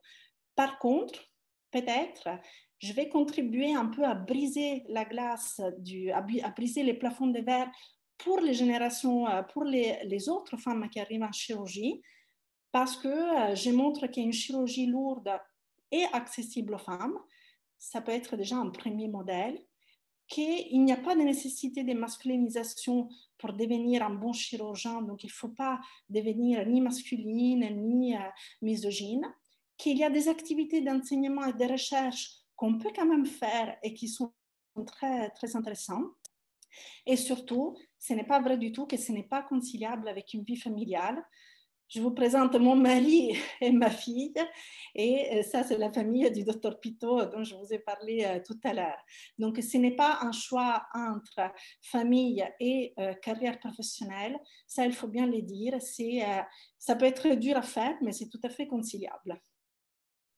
Donc, aujourd'hui, pour moi, être femme en chirurgie, c'est les fruits d'un parcours qui était long et difficile, parfois déstabilisant par manque de modèles féminins directs, euh, qui a nécessité un surinvestissement professionnel, il n'y a pas de doute. Mais aujourd'hui, je fais un travail que j'aime, qui me passionne, euh, qui a des perspectives de progression continue. Euh, j'ai travaillé dans une équipe chirurgicale multidisciplinaire euh, de haute qualité, de haut niveau, qui est surtout unie et bien vieillante. Et j'espère de pouvoir transmettre aux autres femmes euh, à venir, donc euh, aux internes de chirurgie femmes, que euh, cette chirurgie n'est pas exclusivement réservée aux hommes et qui est tout à fait compatible avec une vie familiale. Je vous remercie. Merci beaucoup, Oriana, pour ton propos qui à la fois illustre certains des, concepts, des, des éléments qui ont été développés euh, dans la présentation de Régine Berco euh, tout à l'heure, qui montrent aussi l'évolution un petit peu sur le temps, en lien sûrement avec la féminisation croissante du métier, et qui donnera sûrement matière à discussion. Avant d'ouvrir les, échanges avec les participants virtuels, est-ce que Régine, vous souhaitez réagir hein, comme ça un petit peu à chaud aux, propos de d'Oriana? Et, pour répondre à la oui, dernière question. J'ai trouvé, D'abord, j'ai trouvé son PowerPoint beaucoup plus sexy que le mien, parce qu'il y a, si on peut dire, parce qu'il y avait beaucoup de petits dessins. Donc, euh, bravo pour le PowerPoint. Moi, je ne sais pas faire ça. Mais euh, c'était très intéressant et euh, elle a très bien exprimé cette difficulté que j'ai eue aussi quand je, parce que j'ai été prof de sociologie et euh, entrer dans une carrière pour des femmes dans un monde où les femmes, il y a un plafond de verre, donc les femmes ne sont pas dans les plus hauts niveaux. Moi, j'ai le souvenir de concours euh, où j'étais face à des hommes et uniquement des hommes. Et c'est pas facile, quoi. Enfin, je veux dire, on se demande. Elle s'est posé la question de la légitimité d'une femme à faire le métier de chirurgien en se disant, mais il n'y a pas de femme et comme en plus les hommes disent que c'est pas un métier de femme, peut-être que je me fourvoie et euh, ça, ça, met un doute quand même sur euh, euh, la possibilité d'exercer ce, métier-là. Donc il y, a, il y a une espèce de une espèce de boucle, je dirais, une espèce de spirale qui fait que ça paraît pas possible pour une femme, on le lui dit, on voit pas de femme et donc ça paraît une évidence que c'est pas la place des femmes. Voilà, et il faut arriver à sortir de ce cercle non vertueux, je dirais, pour euh, arriver à faire une, place aux femmes. Voilà, c'est ça la grande difficulté en fait. Mais les heures de travail que vous évoquez, la difficulté de concilier autre chose que le travail, d'avoir une vie ailleurs que dans le travail, c'est quand même un vrai problème. Voilà, je ne veux pas monopoliser la, la, parole, mais si on compare avec ce qui se fait dans d'autres pays, en France, être tout le temps au travail, c'est très vertueux alors que dans d'autres pays, n'être qu'au travail, ça pose un problème social et c'est moins bien euh, reconnu, hein, euh, comme dans la Suède.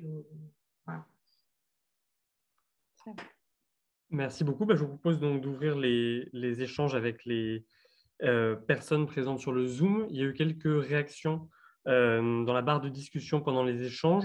Et donc, bah, peut-être plutôt que de les lire, Géraldine Pignot et puis ensuite Benjamin Stanislas, si euh, vous souhaitez euh, vous exprimer oralement euh, et intervenir, vous êtes les bienvenus.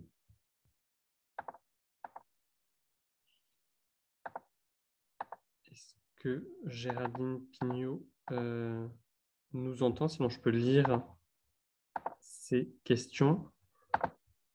Alors bon, je vais, la lire.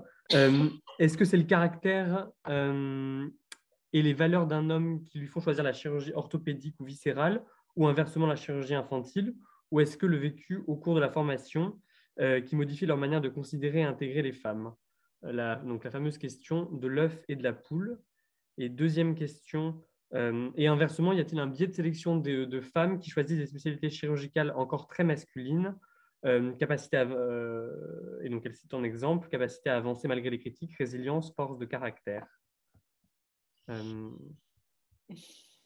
alors, bon, elle, a, elle, est intervenue ensuite par la suite en disant beaucoup de chirurgiens italiens dans les services hospitalo-universitaires euh, de chirurgie viscérale, comment l'expliquer? Euh, Point d'interrogation. Les chirurgiens viscéraux font-ils fuir les jeunes en formation qui s'orientent plus volontiers vers d'autres spécialités et profitent-ils de la filière italienne? Où les internes et assistants sont malheureusement mal formés et très demandeurs de venir en France Oui, ça c'est une réalité. Je, je, prends la parole pour répondre. Il y a deux problèmes. Euh, la chirurgie digestive a été euh, pendant des années très peu choisie parmi les spécialités chirurgicales au concours classant national.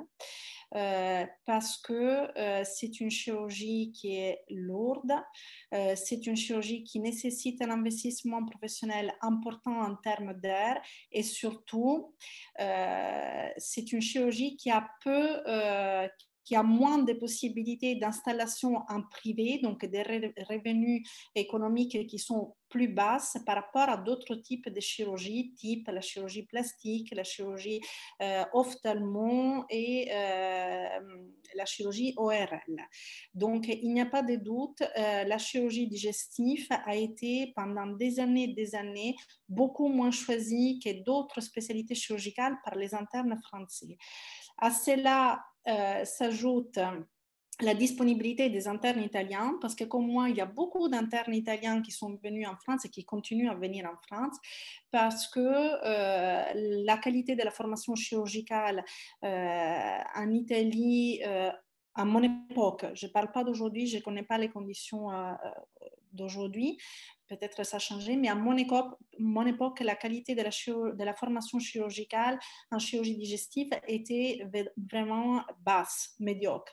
Il n'y avait pas de culture de formation, donc cela a encouragé beaucoup des euh, jeunes internes comme moi à euh, quitter l'Italie pour se former soit en France ou au Royaume-Uni. Il y a eu beaucoup d'immigration massive vers le Royaume-Uni et de temps en temps vers l'Allemagne. donc, il y en a en France, c'est sûr, il y en a beaucoup au Royaume-Uni et beaucoup en Allemagne aussi. Euh, donc en France, c'était un peu euh, les deux phénomènes. D'un côté, une spécialité très peu choisie par les internes euh, français, pour les raisons que je vous ai dit, de chirurgie assez prenante et très peu des, des possibilités de s'installer en privé, donc des revenus économiques quand même beaucoup plus basses par rapport à d'autres spécialités chirurgicales. Et de l'autre côté, la, la disponibilité des internes italiens. Donc oui, il y a ça, c'est sûr.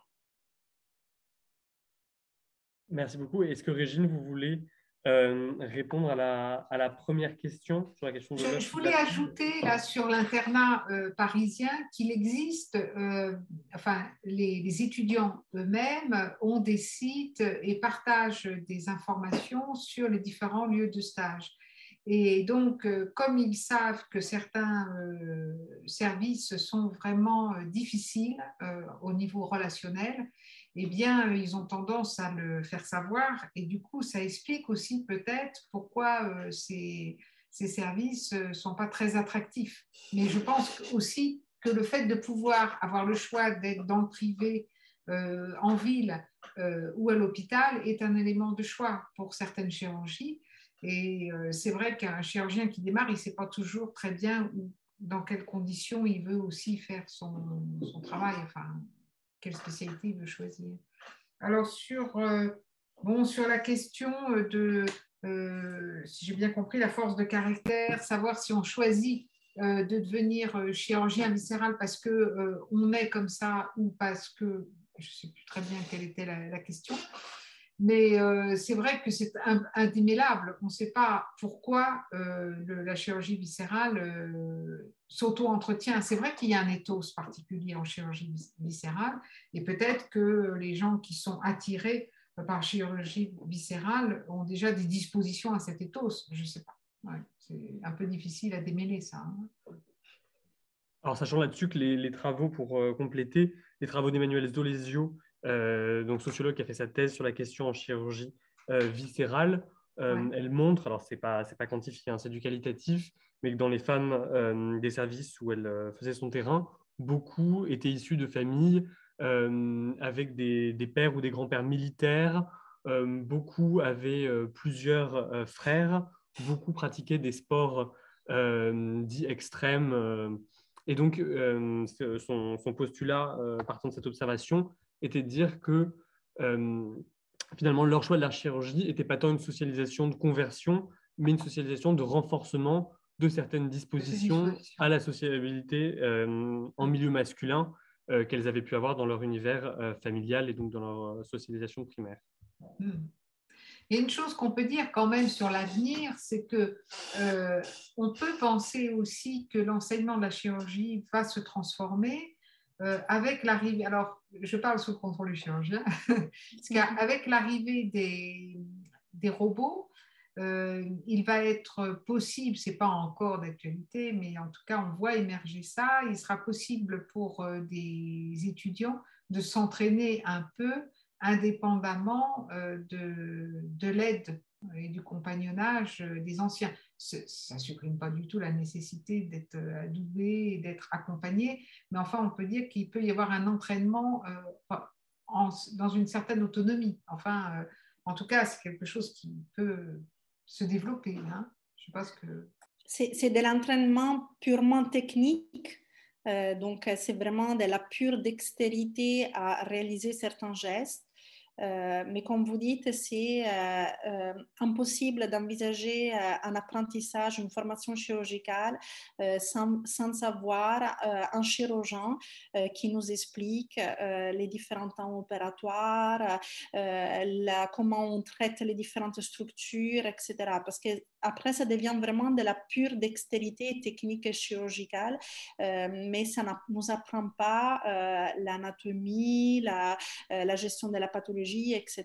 Donc, ça nécessite quand même, euh, c'est c'est qu'une petit, une petite partie de l'apprentissage chirurgical, une toute petite partie. Je peux dire un mot? Bien sûr. Bonjour, Monsieur Samuel. Bonjour. Merci. Euh, non, c'était très bien. Euh, J'aurais juste à ajouter euh, quelques points parce que je suis aussi doyen et donc je vois les, carrières hospitalo universitaires. Alors, tout d'abord, je pense que euh, les choses euh, doivent finir par évoluer parce que, euh, d'une part, même chez les hommes, il y a une modification de l'appréciation et du rapport au travail actuellement par rapport aux générations antérieures en termes de, de, de, limitation du temps de travail, de diminution du temps de travail. Et donc, on voit quand même une modification de, je dirais, de, l'état d'esprit des, nouvelles générations par rapport euh, à la mienne, par exemple. Et donc, je pense que ça devrait permettre aussi de, mieux équilibrer les choses dans les rapports de parité. L'autre élément, c'est qu'il y a aussi quand même un, début de prise de conscience que ces, métiers initialement ultra masculins doivent évoluer vers la parité. donc, et donc, ça, c'est, je pense qu'on commence à avoir des prises de conscience. sur la partie responsabilité, on voit clairement des, femmes prendre des, responsabilités, mais comme l'a dit Oriana, on manque de modèles et, on et encore, et, donc il y a encore beaucoup de reconnaissance d'homme à homme et pas d'homme à femme, et ce qui fait que c'est, on voit des progressions de carrière qui se font moins naturellement chez les femmes, alors qu'au départ, les étudiantes en médecine euh, en France, sont, euh, les, femmes sont très majoritaires hein, dans les études de médecine, mais on voit donc euh, une baisse régulière à partir en fonction des étapes, notamment des étapes de la carrière. Concernant la carrière hospitalo-universitaire, j'avais regardé ce qui est les, PUPH et les MCUPH, donc les professeurs et les maîtres de conf, il y a 30 ans ou 40 ans, il y a 30 ans, il y avait 6%, il y avait 50-50 dans les maîtres de conférences d'université en, en, médecine en France, entre les femmes et les hommes. Par contre, quand on passait au stade de professeur, c'était 6%. Et, et maintenant, l'évolution, on est à 16% de femmes qui sont professeurs. Donc, ça augmente en 30 ans, on a une augmentation qui est, qui est réelle, mais qui est vraiment extrêmement lente par rapport à ce, qu'on, à, quoi on doit s'attendre. Alors, je pense qu'il y, a des différentes choses aussi. Le parcours pour être euh, prof des universités, il est euh, en médecine extrêmement lourd. Et euh, il y, a, des, points sur lesquels on doit travailler. On doit pouvoir, une femme doit pouvoir avoir des enfants au cours de sa carrière sans, sans mettre en danger sa carrière. Et on voit d'ailleurs beaucoup de femmes qui veulent, je dirais, avoir une carrière hospitalo universitaire retarder au plus tard la, maternité, au risque de ne pas avoir d'enfant d'ailleurs. Et donc, euh, il faut qu'on ait cette, une réflexion, euh, je dirais, qui permet de, euh, de mieux organiser. Le problème de la mobilité qui est imposé aussi aux prétendants à un poste hospital-universitaire est aussi un problème que l'on voit apparaître et sur lesquels au départ, j'avais une vision très scientifique en disant c'est bien de faire de la mobilité, d'aller aux États-Unis, etc. Et puis en y réfléchissant, je me suis rendu compte que pour certaines femmes, ça devenait, ou même certains hommes, mais ça devenait un problème parce qu'en effet, la mobilité euh, survenait trop tard dans la carrière. Euh, il y avait déjà des enfants, il y avait un mari, euh, il y avait, et donc ce qui fait que la mobilité devenait absolument impossible, ou alors au risque de faire sauter le couple. Donc il y a vraiment besoin, premièrement, d'un changement de mentalité, d'un effort quand même de parité dans les instances de, de, de décision, il y a aussi euh, besoin aussi d'adapter euh, les parcours et euh, d'avoir des parcours qui soient pas qui, tiennent compte de ça. il faut reconnaître que de ma génération, on avait le service militaire pendant l'internat. Enfin, moi, j'ai fait le service militaire. On n'était absolument pas pénalisé hein, en faisant un an de service militaire, alors que les femmes, il faut reconnaître a des femmes qui s'arrêtent pour une grossesse, comme l'a dit Oriana, j'ai vu des chirurgiennes que je nommerai pas euh, rester au bloc opératoire jusqu'à J-1 avant l'accouchement. Hein. donc, euh, pour euh, tout ça, pour, pour y arriver. Donc, c'est pas admissible de, de, faire des choses pareilles. Donc, il faut quand même, il faut clairement que, que et Oriana voit de qui je peux parler probablement, mais mais il faut, il faut clairement qu'on change ces approches et aussi que les parcours soient plus adaptés. Et en France aussi, on a trop tendance aussi euh, quand quelqu'un n'est pas là pendant un an, euh, on lui prend sa place. Euh, dans les pays anglo-saxons, c'est quand même beaucoup moins le cas. On peut faire une année sabbatique sans se demander qui, va, qui on va retrouver à sa place dans son bureau. Et puis, et alors qu'en France, il y a une sorte de, peur panique de, d'être absent une demi-journée et de se dire quelqu'un va me remplacer parce que je ne suis pas là mercredi après-midi ou je ne suis pas là euh, vendredi après-midi. Donc là, il y a vraiment un changement de mentalité à avoir et une organisation aussi du temps de travail qui doit permettre aussi des parcours euh, qui, de toute façon, qui sont demandés maintenant, non seulement par les femmes, mais aussi par les hommes. Donc il y a encore beaucoup de choses, beaucoup de travail à faire. Mais en tout cas, euh, c'est un plaisir d'écouter Oriana et de voir le chemin parcouru, le chemin parcouru par elle et puis par, beaucoup d'autres qui sont en train de, de, de s'imposer dans, dans, dans, ce monde initialement très masculin. Merci, M. Gamber. Et si, est-ce que je peux dire un petit mot? Suite à ce que j'écris d'abord, je vous remercie beaucoup, Oriana et Régine. Je vous remercie beaucoup de, euh, ces exposés. Euh, si j'ai un petit fond, c'est parce qu'il n'y a pas que les femmes qui ont des, euh, responsabilités familiales, donc il faut à la fois. juste un, mot, donc sans, sans vouloir relativiser hein, le sexisme évident qu'il y a dans cette profession et dans d'autres professions évidemment aussi, mais particulièrement dans celle-ci. Euh, peut-être euh, il, y a des, études euh, faites notamment sur les professions de commerciaux qui, sont aussi des, des, métiers d'hommes, quand même un peu moins, mais dans lesquels en tout cas il reste, on exige des comportements très virils. Un, commercial, il est viril, j'ai envie de dire, il fait debout gros mots, ils crient, ils forcent, etc. Et les femmes montraient qu'elles avaient été forcées d'adopter ce type de comportement et qu'elles avaient constaté que d'autres commerciaux hommes euh, souffraient de devoir aussi adopter ces comportements. Donc finalement, on a deux types. on a évidemment un sexisme du fait que les hommes refusent les hommes et les femmes et qu'il y a de la misogynie, mais aussi sur euh, ce c'est à coller un certain nombre de comportements qui, ne, ne, correspondent pas, qui ne plaisent pas à tous les hommes.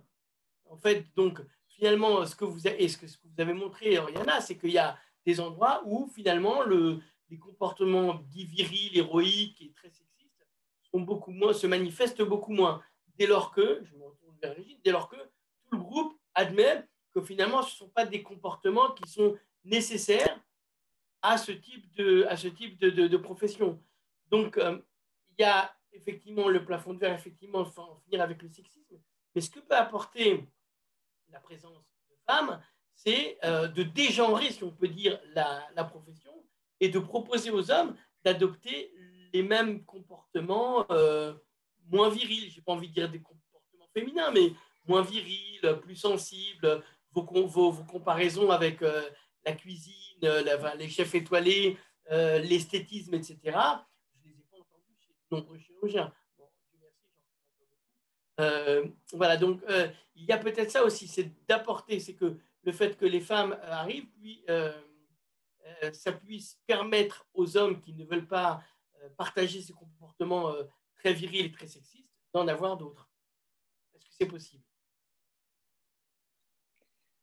Si, je pense que c'est possible. Vous avez tout à fait raison. Et euh, juste pour vous dire, un de mes euh, modèles chirurgicaux, euh, c'est le professeur Denis Castan au centre hépatobiliaire. Et, et ce que j'ai adoré dans sa manière d'opérer, de travailler, c'était ce niveau, cette manière de faire très apaisante, euh, dans le calme, dans la sérénité, une maîtrise parfaite du geste. Ce n'est pas nécessaire de s'énerver, de crier contre tout le monde, comme on voit parfois dans certains clichés du chirurgien au bloc opératoire. C'était une autorité euh, qui n'avait pas besoin euh, de s'affirmer parce qu'elle existait déjà c'était euh, sa capacité, euh, euh, son savoir-faire médical et chirurgical qui n'avait pas besoin de s'affirmer vis-à-vis des autres, de crier, de, proclamer son autorité. Tout était fait dans une sérénité et dans un climat très apaisant. Et j'ai beaucoup apprécié, j'ai beaucoup appris par Denis Castan parce que c'est ces climats très apaisants, très calmes, je pense qu'il est beaucoup plus propice aussi à la formation des jeunes internes plutôt que dans un bloc opératoire où un chirurgien crie, maltraite les, euh, euh, les internes. On ne peut pas apprendre dans la souffrance, dans la difficulté, dans le stress de se sentir un peu... Euh, maltraité, on ne peut qu'apprendre dans des conditions très favorables comme ça. Donc, je suis tout à fait d'accord sur le fait qu'il y a des comportements, entre guillemets, autoritaires, clichés, euh, hommes chirurgiens, euh, qui qui ne sont pas nécessaires, que peut-être les femmes vont diminuer petit, petit, à, petit à petit et donc d'autres, euh, d'autres chirurgiens hommes vont aussi les abandonner parce que ça va, ça va être ressenti un peu comme déplacé par rapport à la réalité euh, sociale du moment. D'ailleurs, je voudrais dire qu'aux États-Unis, euh, des comportements de ce type sont totalement inadmissibles au bloc opératoire, totalement inadmissibles. c'est un chirurgien qui se permet de faire des remarques euh, agressives contre, euh, vers l'interne ou, la, euh, ou avec, par exemple, l'infirmière circulante ou l'infirmière ibode va être va être reçu par le directeur de l'hôpital et le lendemain, il va avoir une plainte. C'est impossible d'avoir euh, des comportements comme ça. Donc, il y a certaines sociétés où ça a été imposé par la société tout simplement, et il y a d'autres où petit à petit, ça s'est construit, ça s'est modifié, avec peut-être aussi l'arrivée des femmes en chirurgie qui modifie un peu cette manière de faire ces clichés du chirurgien euh, très rude, très agressif. Euh, voilà. Mmh. Oui, la, remarque de Benjamin Stanislas, je ne me trompe pas. Stanislas. Euh, oui, elle est, elle est euh, tout à fait euh, réelle. C'est la question de transformer un monde masculin en monde mixte. Et beaucoup de travaux ont montré, alors vous prenez l'exemple du commerce, on peut prendre beaucoup d'autres exemples de représentants et autres, et on, voit bien la difficulté que les femmes ont à se placer dans ces mondes. Il faut dire aussi, Bon, euh, Oriana en a parlé, j'en ai parlé, que c'est assez épouvantable et assez difficile pour toutes ces femmes d'arriver à rentrer, à s'imposer, à rester aussi, euh, malgré cet ostracisme, cette, euh, voilà, cette agressivité qu'on a vis-à-vis d'elles, et puis cet enfermement aussi dans des qualités ou des non-qualités qu'elles sont supposées avoir ou ne pas avoir. Donc ça, c'est quand même je veux dire, quand on a fait autant d'années d'études, qu'on est brillant comme sont les femmes qui euh, ambitionnent de faire de la chirurgie, être traité comme euh, finalement euh, des esclaves ou je ne sais pas quoi, c'est n'est pas admissible. Enfin, moi, je suis assez sensible à cette idée qu'on peut aussi légiférer sur ces questions-là. On, on, légifère beaucoup en France, donc bon, des fois, on arrive à faire respecter la législation, d'autres fois pas. Mais c'est vrai que la, parole, symboliquement et factuellement, a des effets très pernicieux. Euh, faut arrêter ça, quoi. C'est pas possible de continuer euh, comme ça. C'est pour ça que je parlais de monde communautaire et de monde euh, très particulier, parce que quand même, dans la société française en général, c'est pas admissible. Enfin, sur un plateau télé, par exemple, encore que maintenant on voit des choses assez, assez extravagantes, mais en principe, ça n'est pas reconnu comme ça. Voilà, donc euh, il y a un travail à faire, ça c'est sûr. Oui, Mais même, même, la sémantique, euh, la, sémantique même utilisée par Oriana, par exemple, briser le plafond de verre, c'est très viril, c'est briser, c'est un plafond, alors qu'il y a peut-être justement des chemins de traverse à trouver, et ce serait plus, alors, plus sensible. Quand vous dites que voilà, euh, c'est distinguer l'autorité nécessaire au patron du bloc de la virilité qui s'accompagne usuellement de cette autorité.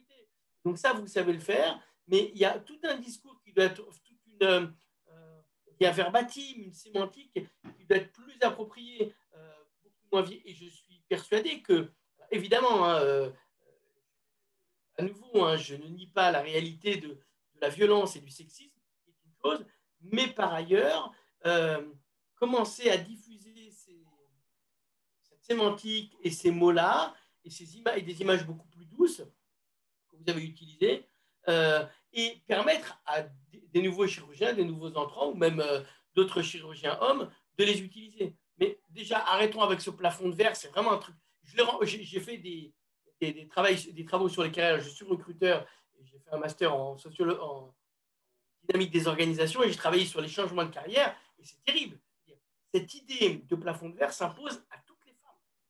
Mais dans énormément de métiers, même des métiers même des métiers où on rencontre encore, on rencontre beaucoup de femmes, avec dans des proportions importantes, les femmes intimement pensent qu'elles n'ont pas leur place et pensent qu'elles ont dû la gagner euh, avec des efforts surhumains. C'est ce que vous avez montré. Or, c'est peut-être juste pas des efforts. Quand on n'arrive pas à faire comme, euh, comme un homme, on peut faire différemment. On ne doit pas faire deux fois plus. Voilà, il y a peut-être euh, d'autres façons, d'autres approches, d'autres sémantiques et des choses qui vont mixer alors des choses un peu viriles, un peu, plus, un peu moins viriles, un peu plus sensibles. Oui, enfin, le plafond de verre est une réalité. Euh, c'est une oui, mais c'est le mot. C'est le mot. Ah pas forcément, mais c'est une réalité. C'est-à-dire qu'on ne le voit pas, mais on sait que les, femmes, elles sont euh, empêchées d'aller euh, plus haut. Voilà. Alors, elles peuvent aussi, ça peut venir d'une intériorisation par elles de, des conditions difficiles, mais c'est aussi que les conditions. Moi, je trouve que ce qu'a raconté Oriana sur sa vie professionnelle, sur le fait qu'il fallait qu'elle en fasse trois fois plus pour prouver qu'elle euh, était euh, de même niveau que les autres et qu'elle était capable, ça, je pense que c'est, euh, enfin, ça traverse absolument tous les milieux professionnels où les femmes ont du mal à, faire leur place. Oui, le plafond de verre existe, mais peut-être que la façon de le dépasser, il ne s'agit pas de le briser. Ça fait encore très viril de devoir briser plafond de verre. Il y a peut-être d'autres façons. C'est juste un, exemple, un exemple de sémantique. Pardon? Je dis c'est une manière de dire il faut se mobiliser et il faut une action. Il faut une action, sinon on n'y arrive pas. Voilà. Est-ce qu'il y a une ou deux autres euh, questions, interventions, remarques? Je voulais juste dire un dernier mot sur les plafonds de verre. Euh, c'est anecdotique, hein, mais euh, j'étais choquée. Ma fille qui a 4 ans, il y a quelques mois, euh, elle m'a dit, euh, maman, euh, quand je serai grande, je serai, je serai une assistante des docteurs et des médecins. Et j'ai dit, ça veut dire quoi? Elle m'a dit, ben, comme ça, euh, je serai assistante de docteur. Je dis, mais pourquoi tu ne veux pas devenir euh, docteur tout court? Comme ça, tu peux euh, faire ce que ça te plaît. voilà. Et elle me dit, mais parce que les docteurs, c'est que des, des garçons, ce pas des filles. Et là, j'étais choquée. Je me suis dit, je ne comprends pas. Oui, surtout que vous êtes médecin vous-même. Je suis chirurgien. En plus, elle, elle comprend parfaitement mon travail. Elle, sait que je suis chirurgien, que j'opère des gens, etc. Et malgré ça, elle est convaincue que les médecins ne sont que des garçons. Et j'étais, on s'est regardé avec mon mari et on a dit, mais où on, on n'a été pas bon parce que là, vraiment, c'est vraiment un paradoxe. Donc, on a passé du temps pour lui expliquer que ce n'était pas vrai, qu'elle pouvait choisir n'importe quel métier qu'elle voulait et qu'il n'y avait pas de, métiers pour garçons et pour filles. Ce que je veux dire, c'est que je pense que quand même, la société euh, crée des plafonds de verre. Ce n'est pas vrai que ça n'existe pas c'est euh, parfois en direct, parfois dans les messages qu'on passe, dans, dans, les publicités, dans les dessins animés, etc. Mais ça existe, les plafonds de verre. Je suis désolée, c'est c'est la façon de le c'est la façon de le traverser qui peut être plus. Oui, peut-être, peut-être il faut changer des manières de penser des traverser, de, dépasser ces, euh, ces auto-limites qu'on s'impose, euh, mais elles existent, les limites. C'est euh, nous-mêmes qu'on se les impose par manque de modèles, c'est très probable, mais elles existent et là, je n'ai vraiment pas de doute. Ces petites anecdotes avec ma fille m'a fait beaucoup réfléchir. Je me suis dit, pourtant, je pense qu'elle a compris mon travail et tout, mais évidemment, elle pensait que ça n'existait pas. Ça montre combien c'est difficile c'est tellement intériorisé les images que c'est très difficile. Mm. À bientôt, je dois y aller. Oui, merci. Au revoir, merci.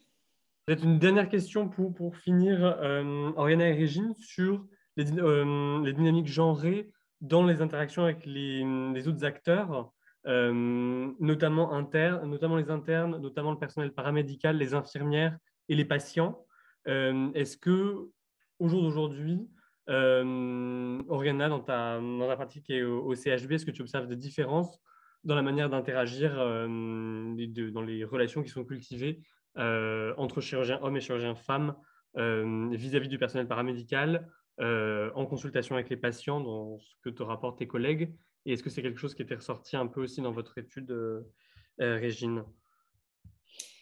Alors, euh, vis-à-vis euh, des patients, je commence par là.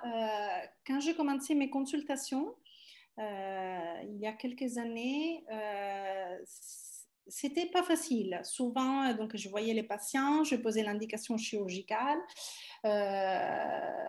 voilà. Et après avoir expliqué l'intervention, les complications post-opératoires, parfois la question du patient était Et qui va m'opérer? Bon, bah. ok, euh, on recommence. Je suis chirurgien, je vais vous opérer. Euh, voilà. Alors, je ne sais pas, euh, ça m'arrive plus. Maintenant, depuis quelques années, je pense que j'ai changé pour m'adapter à la réalité. j'ai changé des manières de parler aux patients. Je ne laisse aucun doute. je vais vous opérer. Euh, de ce type de cancer et je vais faire cette intervention. Je ne laisse aucun doute euh, dans le dialogue que, euh, sur le fait que c'est moi le chirurgien. Donc, ça ne m'arrive plus, mais mes jeunes collègues chirurgiennes, par exemple les chefs des cliniques, n'arrêtent pas de se plaindre euh, du même problème. Elles me disent, ah, c'est agaçant, euh, j'ai expliqué toute l'intervention et après, les patients m'ont demandé, euh, mais c'est qui le chirurgien qui va m'opérer?